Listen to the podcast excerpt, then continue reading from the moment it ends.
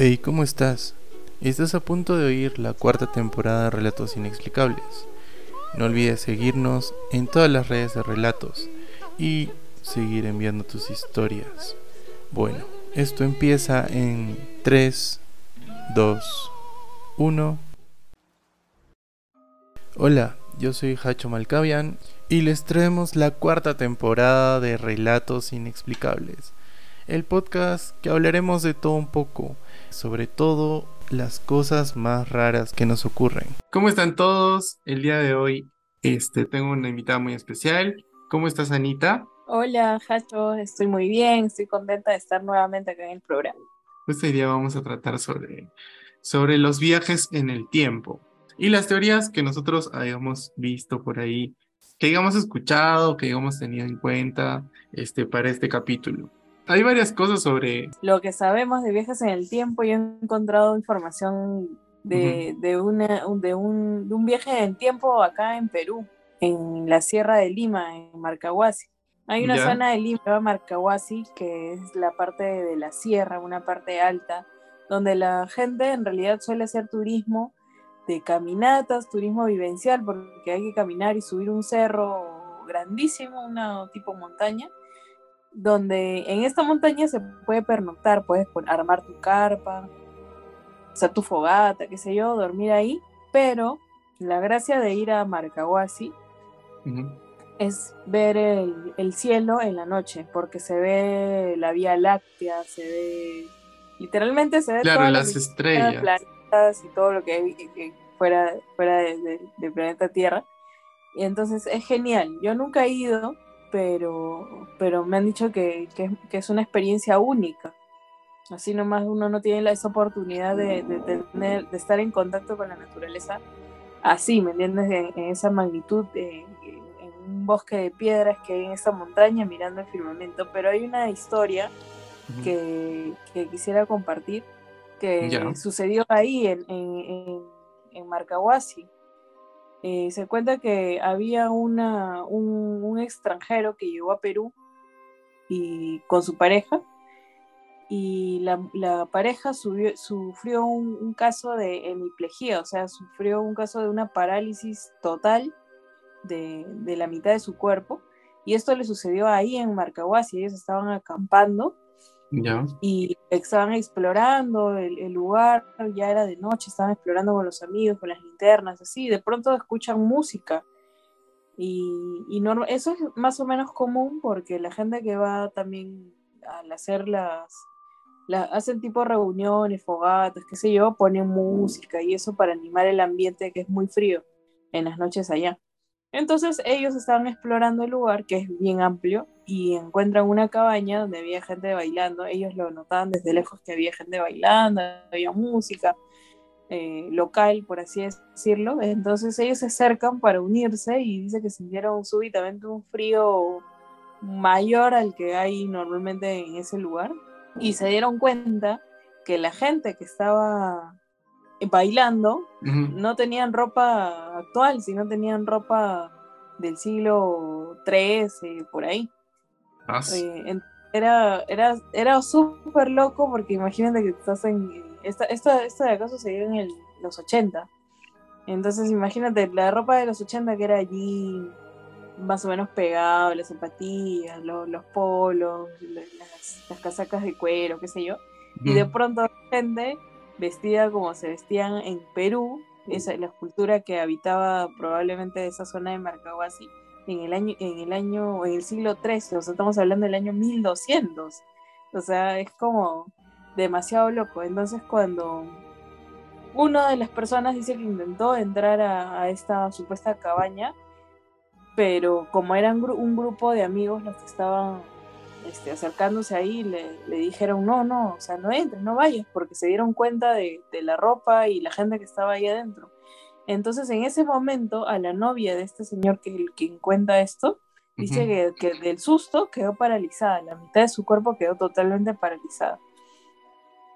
Entonces, eh, ¿por qué? Porque supuestamente, eh, o sea, él dice, mucha gente dice del susto, pero él, él dice que no, él dice que es como que a- afuera había como un halo donde había un vórtice o una puerta dimensional a eso, ¿me entiendes? Entonces la chica, al, jalarlo a él para que no entre o no se acerque más, supuestamente la de su cuerpo quedó atrapada en ese vórtice temporal, en esa puerta dimensional hacia el que, que te llevaba al siglo 12, 13, y la otra quedó afuera. Entonces, ah, supuestamente quedó así, este, por esa razón.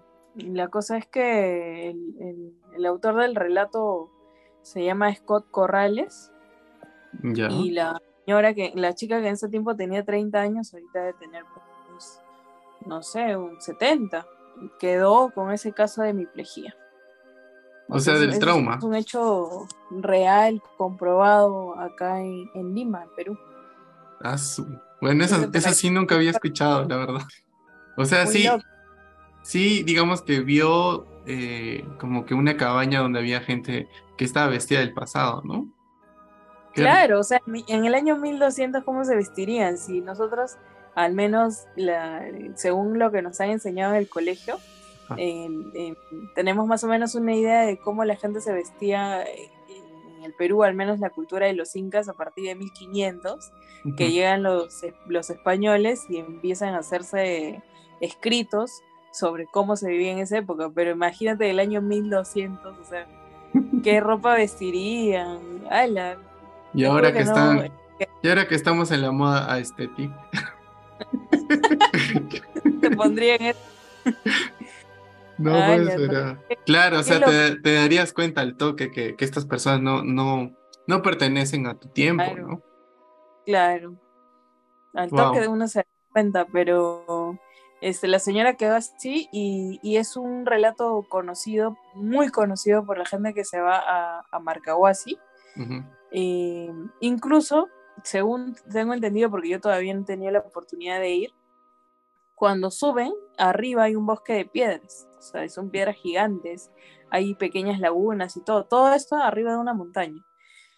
Entonces hay, hay rocas gigantes que tienen nombres y hay algunas que tú no, tú no te puedes acercar mucho o mirarla fijamente porque dice que te quedas como, como petrificado mirándola, mirando las rocas, o sea, es como, como que tiene un poder o algo así.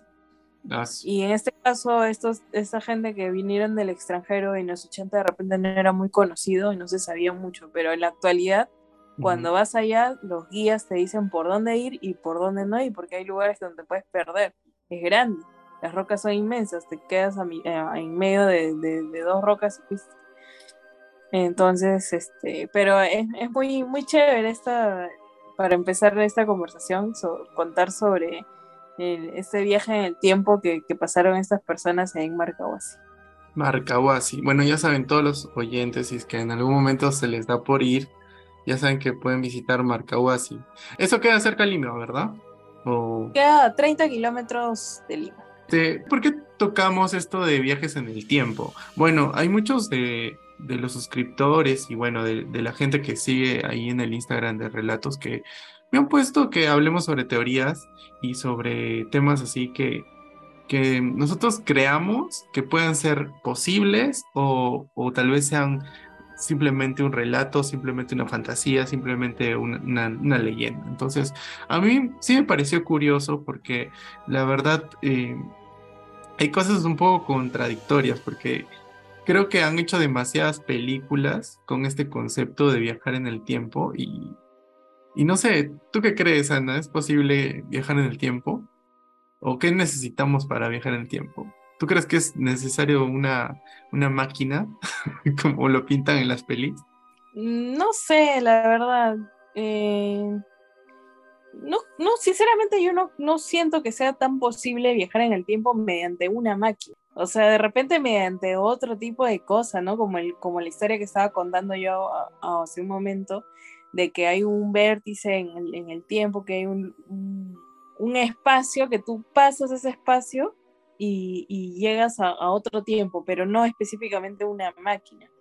Pero sobre, por ejemplo, viajes en el tiempo hay muchas historias.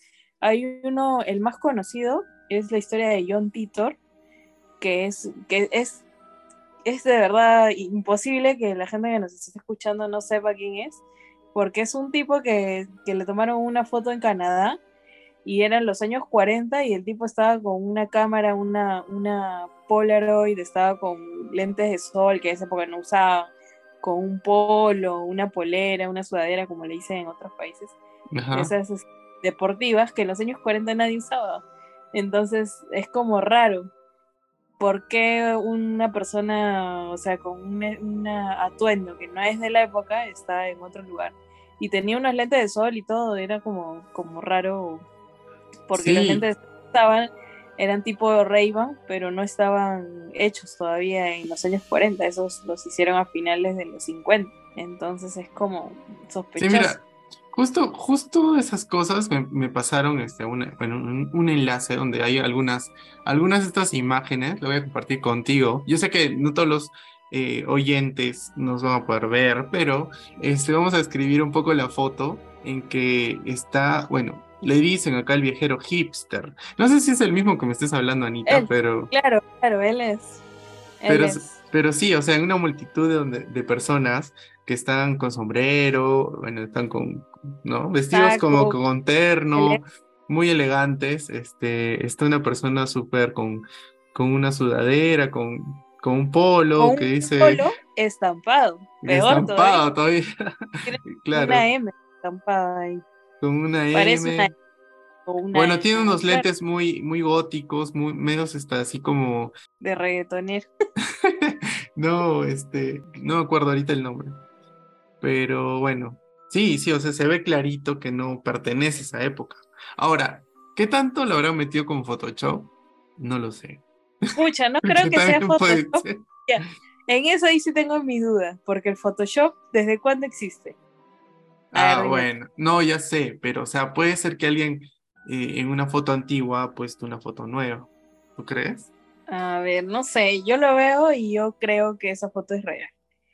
Puede ser, pero, pero por ejemplo, esa foto yo no la conozco ayer ni de ayer, o sea, esa foto desde 2005, por ahí, desde que existe internet, la he visto. Y que, que yo recuerdo, yo uso internet desde el 2002, 2003, no sé, por ahí. Y ya la había visto esa foto. Entonces es algo, y en esa época que yo sepa, no existía todavía Photoshop. Evidentemente, desde épocas antiguas siempre han existido maneras de, de ponerle un truco a las imágenes. De hecho, eh, desde los años 20 hay películas en el cine mudo donde se juega mucho con la fotografía. Y podría ser, pero no sé, yo, yo, yo personalmente considero que esta foto podría ser real. Bueno, sí, acá en la descripción dice que esta fotografía fue tomada en la reapertura del puente South Fort Long Gold Bridge en 1941 en Canadá o sea, en los 40, ¿no? y, y decir realmente la ropa que lleva el viajero podría coincidir con una vestimenta de la época, no entiendo. La conclusión La vestimenta yo la veo como en los años... 90, no sé, más actuales, ¿no? 80, 90, sí. Y algunos dicen que tiene un celular en las manos también. Yo no creo que tenga un celular, yo creo que tiene más como una cámara de fotos, que en esa época tampoco era muy común tenerlas. Yo creo que sí se ve una, una cámara. de fotos chiquita, peor todavía, porque esa cámara sí se ve como algo chico. O sea, cabe en, la palma de su mano lo mucho. Ya mira, Anita, bueno, hay otro, hay otra que dice que en la película El circo de Charles Chaplin también sucede ese tema. Dice que eh, aparece una mujer hablando por su, por su celular, muchísimos años antes de que estos existieran, ¿no? Este, ah, bueno, hay todo un video, pero este, ya los invitamos a todos a verlo. Se llama Charles Chaplin's Time Traveler. Lo pueden buscar en YouTube. Eh, no, no lo había visto. dice que salió y se hizo popular en 2010, ¿ya? Este, o sea, dentro de la película que ya estaba filmada en esos años, tú la ves y aparece esta persona con un celular. Qué loco, ¿no? Pero ¿cómo se sabe que es, que es un celular? ¿Está hablando por teléfono? O sea, dice que parece algo que, que se asemeja mucho a un celular. Obviamente que, este, a ver, vamos a ver si, si es cortito lo, lo podemos transmitir. Sí, corto, mira, dos minutos dura. Bueno, obviamente que estos videos son mudos, ¿no? De la época de Chaplin, solo son blanco y negro y, tienen sonidos o algo así. Ah, ya, sí, sí, si te das cuenta, es una mujer que pasa caminando y está hablando por celular. Ah, ya me di cuenta. y te voltea todavía. Ajá, y se ve algo. el teléfono en su mano. Así es.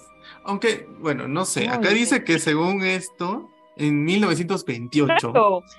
Pero mira, mira, mira, cuando hacen el acercamiento de la cámara, se nota clarito que está hablando, mira.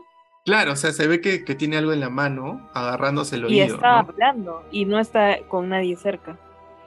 Y bueno, estos parecen extras, o sea, no parece que, o ni siquiera extras, parece que han enfocado a la calle, ¿no? y está la gente pasando y de pronto enfocan a una señora con sombrero y que tiene algo en el que tiene algo en la mano. Pero pero es un teléfono que no es moderno como de ahora, es como de los 2000, esos grandes como ladrillo, ajá. Bueno, ahí ahí lo acercan más, este ya los invitamos a ver el video real, pero sí, de verdad es impactante. bueno, ¿qué otras teorías dicen?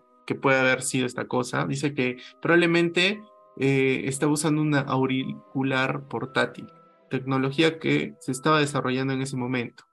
Bueno, puede ser, tal vez, no lo sé, pero sí da mucha curiosidad que parece un celular y está hablando. O sea, la señora se ve que, que está moviendo la boca. Está hablando, que no hay nadie al costado de ella como para que uno diga, ah, no está hablando con, con la, la persona de lado, ¿no? No. Ya bueno, acá hay... y, sosteniendo el teléfono. Acá hay otra. Espérate, es que los teléfonos son muy, estaban de moda hace mucho tiempo, ¿no? Y no nos habíamos dado cuenta. Pero acá dice que otra viajera con teléfono. En 1938 se ve en bueno, un, un video de también este, una, una chica donde está con un celular. También es de una película, Macena Time Traveler Cell Phones. Oye, no, sí se ve. o sea, sí se ve que tiene algo en la mano y después lo baja y, lo, guarda. O no, no sé. Ya, me confundí. No, sí se ve, pero ese se ve un teléfono celular más chico que el del video anterior. O sea, ese, este parece como, de los que se guardan, de los que se doblan en dos, ¿no? los que parece. Y pero se ve menos grande, o sea, más como como un teléfono del 2010, de 2012, por ahí, que no es tan gordo, mira, como el, el ladrillo de la señora anterior. Oye, sí. bueno, y hay otro, hay otro mejor que le estoy guardando para el final, que está dentro de un partido de fútbol del Mundial del 62, ¿ya? Es una imagen de, bueno, que igual, incluso se ven las cámaras súper antiguas, pero hay, hay uno que tiene como un celular en la mano. Dice que fue en el Mundial de Chile de 1962 y tenía cámara, incluso se estaba tomando una foto. Mm, es como una cámara bien chiquita, ¿no? Para, el, para la época era como algo que no, no se usaba mucho. Exacto. Bueno, estas fotos eh, las he encontrado en una página que se llama El Confidencial. Ahí si usan las pueden ir a visitar por si no les creen. Pero a mí me parecen unos, unas buenas, muy buenas eh, evidencias de, de siquiera este, ponernos a pensar de que estas cosas sí pueden ser verdad, ¿no? Que más que nada la tecnología como para, para evidenciar que sí se puede viajar en el futuro o en el tiempo, perdón. De hecho, sí, o sea, precisamente por esa tecnología y por las evidencias que a veces surgen es que se han hecho también un montón de películas, ¿no? Yo creo para mí por ejemplo, la saga de Regreso al Futuro, que es la más famosa, creo yo, y todo el mundo la ha visto en algún momento.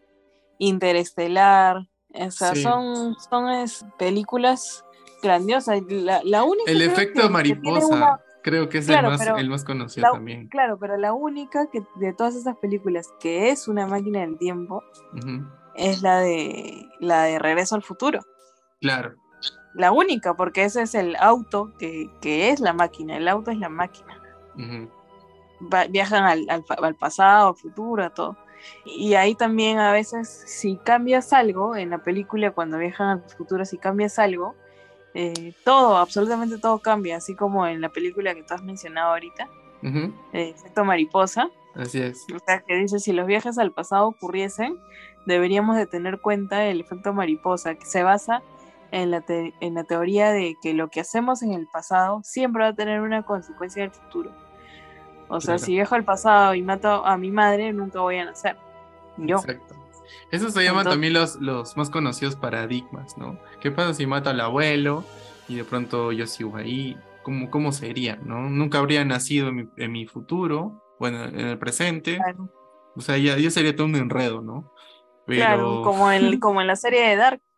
Pero en la serie de Dark, tú estás, tú estás en, el, en el presente como adulto, pero tú te puedes ver en el pasado como niño y cambiar algunas cosas. Y puedes, o sea, en, la serie de Dark sí se mezcla, o sea, tú estás sí o sí, ¿me entiendes? puedes cambiar algo de tus familiares, lo que sea, pero, pero estás. Pero tú no te ausentas, a eso te refieres, o sea, tú no te ausentas del presente. Claro. Pero, ¿y cómo, y cómo viajarías al, al pasado si no te ausentas? Eso también es, es como... No, porque hay algunas, hay algunas teorías que dicen que no, no, no, es, no existe solamente este, ¿cómo se dice? Esta, línea temporal. Ajá, exacto, que no existe solamente esa línea temporal, sino que también podría ser que hay dos, tres líneas en donde tú ahorita eres quien está hablando, pero en el otro estás haciendo otra cosa y en el otro eres otro, ¿me entiendes? O sea, como que hay tres tú, algo así. Ya eso es como muy loco, pero no, pero sí, o sea, se podría dar eh, un poco ese tema de, de, cómo las dimensiones se inter, interlazan, ¿no? Si, si hubiera ese tema de varias líneas de tiempo a la vez, podría haber ese tema también de las dimensiones, ¿no? Claro. Porque de repente en otra eres otra cosa, o eres un, una entidad, ¿no? O sea, ya se abriría todo. Al final nada está dicho porque la ciencia en base a la religión ha moldeado muchas cosas que, son prohibidas. O sea, las cosas de las que estamos hablando pueden ser reales como y si fueran reales serían prohibidas, ocultadas. Como muchas cosas de las que hablamos acá, ¿no? Son muy tabú y, y tal vez algunas personas no las entiendan este, de una buena manera. Pero a nosotros sí nos gusta un poco investigar y saber por qué, por qué suceden o por qué la gente le tiene miedo. Si yo, yo te lo juro, hay muchas personas que me han escrito también que incluso no quieren escuchar el, eh, el podcast pensando que es de terror. Pero, o sea, si bien tenemos una parte de que contamos temas, eh, de pronto que nos han pasado a nosotros y sí probablemente le cause temor a otras personas, eh, también nos gusta debatir un poco esos temas inexplicables, ¿no? Entonces, eh, hay un poco como para, para todos y, y tal vez este, algunos les pueda interesar también saber o conocer un toque de estas teorías, ¿no? O estas cosas tan raras que ocurren y, de pronto no estamos tan informados, ¿no? Claro. Ahora, con respecto a lo que yo te decía de que hay muchas cosas ocultas por la religión, hay uno que, hace poco me enteré que se llama el cronovisor. Eh, Tú también tienes alguna información sobre el cronovisor, que es el proyecto Caballo de Troya. Sí, es similar, ¿ya? Pero entendí cuando tú me, me lo contaste que era este, parecido, más no igual. ¿Ya? Pero también está muy interesante, así es que, bueno, ahí dale, cuéntanos un poco sobre este cronovisor. Ah, ya, bueno, como decía hace rato, hay muchas cosas que el, que el Vaticano oculta, que hay muchas cosas del Vaticano que son secretos. y, y, que supuestamente nadie puede saber o se utilizan un tiempo y luego lo ocultan por completo. Y en este caso hay una leyenda sobre el cronovisor. Y el cronovisor básicamente era un dispositivo que no era una máquina del tiempo ni un viaje del tiempo porque tú no viajabas, pero era un, eh, tenía una capacidad, eh, de esta máquina tenía la capacidad de que el usuario veía a través del tiempo, como si estuvieras viendo una película, tú ibas a la, no sé, a unas, a unas épocas bíblicas, pues no sé, de repente el nacimiento de Jesús o algo así, y ellos podían ver, tenían la capacidad de ver ese tiempo, lo que estaba sucediendo, tal cual fuera una película. Entonces la existencia del cronovisor a ciencia cierta nunca fue comprobada, pero ha habido muchos libros de sacerdotes que vivían en el Vaticano. Y en este caso hay uno que se llama Marcelo Pellegrino Ernetti, que era un cura que, que vivía ahí en el Vaticano y en el 2002 hizo un libro eh, contando que otro cura, que se llama François Brune, que también vivía en el Vaticano, le dijo que había mantenido en secreto la creación de este dispositivo, de este cronovisor, desde los años 60 hasta más o menos los años 80, en donde fue mucha gente más se fue enterando del cronovisor dentro del Vaticano y decidieron prohibir, prohibir su, su uso y lo escondieron ahí dentro y que nadie más se entere de nada.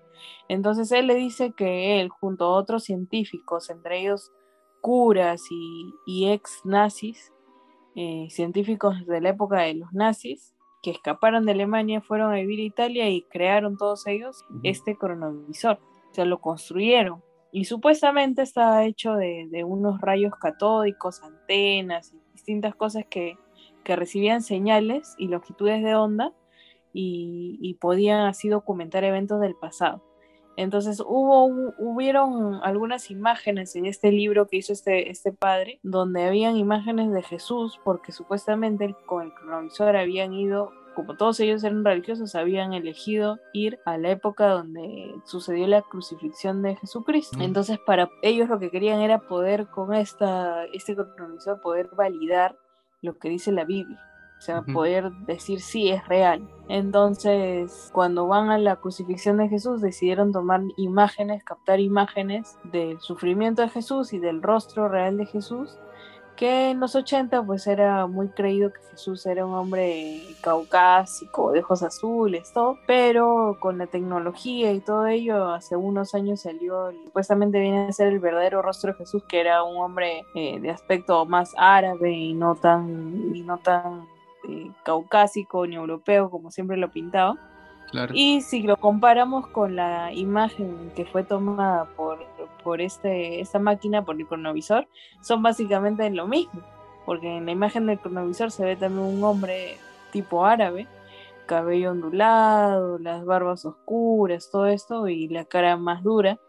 Y, y sin embargo la imagen salió en, en un periódico de esa época de italiano, pero la gente era muy cerrada con, el aspecto de Jesús y dijeron que no era y no sé qué, y al final se, quedó en el olvido la máquina y tuvieron que, esconderla, básicamente. O sea, quedó como un evento misterioso ya es toda esa situación. Ya, mira, igual este, yo encontré igual una historia, ¿ya? Porque es una, también quedó en un tema que era un relato sobre una persona que lo, lo volvieron un libro porque esto era de un, testimonial, digamos, de un, de un ex militar que, que, estuvo ahí en la época de... Hubieron estos, estos temas de que querían inventar ese tema de la máquina del tiempo, ¿no? Entonces, bueno, ¿qué dicen? Que, bueno, hubo un proyecto que se llamaba El Caballo de Troya y que estaba a comisión de, bueno, científicos estadounidenses y lo llevaron de manera este, secreta, ¿no?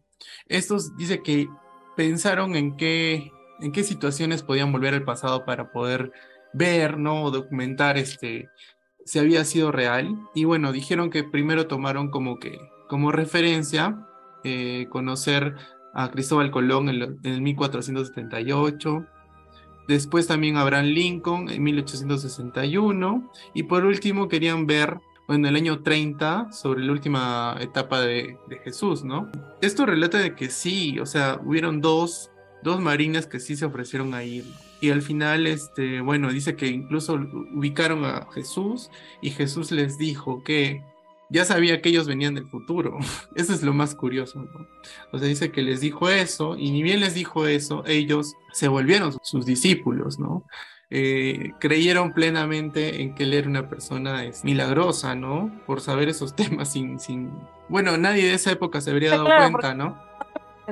y como que Jesús se dio cuenta y ellos ya empezaron a creer en él, algo así. Exacto. E incluso dicen que comenzaron a grabar y tomar fotografías de todas las hazañas de Jesús y dice que todo este material lo tiene oculto el Vaticano. O sea, tanto así que, que lo lograron traer, ¿no? Y que igual se este, dice que en esa época tenía mucha tecnología también. O sea, dice que no se explican cómo, pero este, que sí ya tenían tecnología en esa época y que de pronto ya dejaron de usarla, ¿no? Decían que tenían, eh, mira, en la época de Jesús había tecnología avanzada, armamentos, nanobots, que podían llevar enfermedades a comunidades cercanas. Sin embargo, algún hecho tuvo que haber sucedido para que el mundo se detuviera científicamente en la época medieval. ¡Qué locura! Igual entró mucho a batallar la religión, pues, porque en esa época ya te quemaban, lo que sea. exacto, exacto. Pero dice que toda esta información la tiene el Vaticano escondida, ¿no? O sea, bueno, ¿será verdad? No sé, pero yo creo que sí hay muchas cosas que tal vez nos ocultan, ¿no? Eso sí, me parece un poco conspiranoico, pero me parece un poco verdadero. No, es totalmente falso, o sea, porque nosotros estamos, nosotros estamos en un mundo en donde hemos sido criados para pensar siempre igual, siempre lo mismo. Y lo que pienses, si piensas algo fuera de lo normal, supuestamente, ya es como que algo malo. Estás loco o lo que sea. Entonces, al final, nada es 100% verdad, nada es 100% falso. Como dice, son cosas inexplicables. Inexplicables, exacto. Algún día encontraremos la... forma. Bueno, ¿tú, quisieras viajar al pasado para poder cambiar algo de tu futuro? ¿O no? Sí, claro. Da miedo. ¿Ah? Da miedo un poco. Y si cambias algo mal, como este, esta película de efecto mariposa, y, y, lo cambias y regresas ciega, ponte. no, yo creo que si, si viajo al pasado, obviamente nada de lo que está sucediéndome ahorita sucedería. Nada, absolutamente nada. O sea, tendría que olvidarme incluso de las cosas buenas que, he conseguido, pero volvería con el aprendizaje, volvería con el aprendizaje y haría las cosas correctamente y, me sorprendería evidentemente de lo que vaya a vivir en, ese pasado, porque sería totalmente distinto a, la realidad que tengo ahorita. A mí oh. yo sí, yo sí viajaría al pasado. Bueno, de repente cada unos años se puede, ¿no? ¿Quién sabe? unos años no creo. De repente no creo se pone de moda. En 100 años de repente. No, pero también, o sea, yo creo que no lo hacen por el tema de que, podrían cambiar muchas cosas causaría una crisis. Exacto. Causaría una crisis, porque ponte que una sola persona que viaje, bueno, puede ser, pero que viaje, se ponga de moda y viaje todo el mundo, es como... No, o cambien cosas históricas importantes, que de repente descubrieron una medicina y después no la descubren y, y todos morimos. Claro, sería un caos. Por eso que esas cosas son ocultas, porque si no sería un caos. sí, también tiene, yo también creo que lo ocultaría, porque conociendo a tantas personas que tal vez son malas, no lo sé, y quieren cambiar, no sé, la humanidad necesita y de pronto todo desaparece, bien complejo. No, no, de repente es una información que que como siempre la tienen solo los privilegiados, que son unos pocos, y el resto ni sabemos.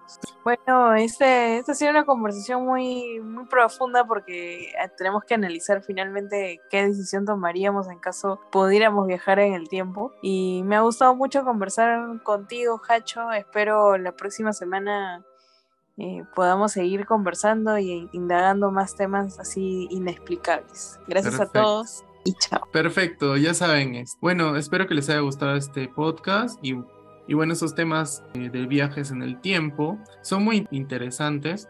Espero que ustedes de repente también compartan si es que viajarían en el tiempo y cambiarían algo de su futuro. Pues ahí se las dejamos. Sigan enviando sus videos y nos vemos hasta la próxima.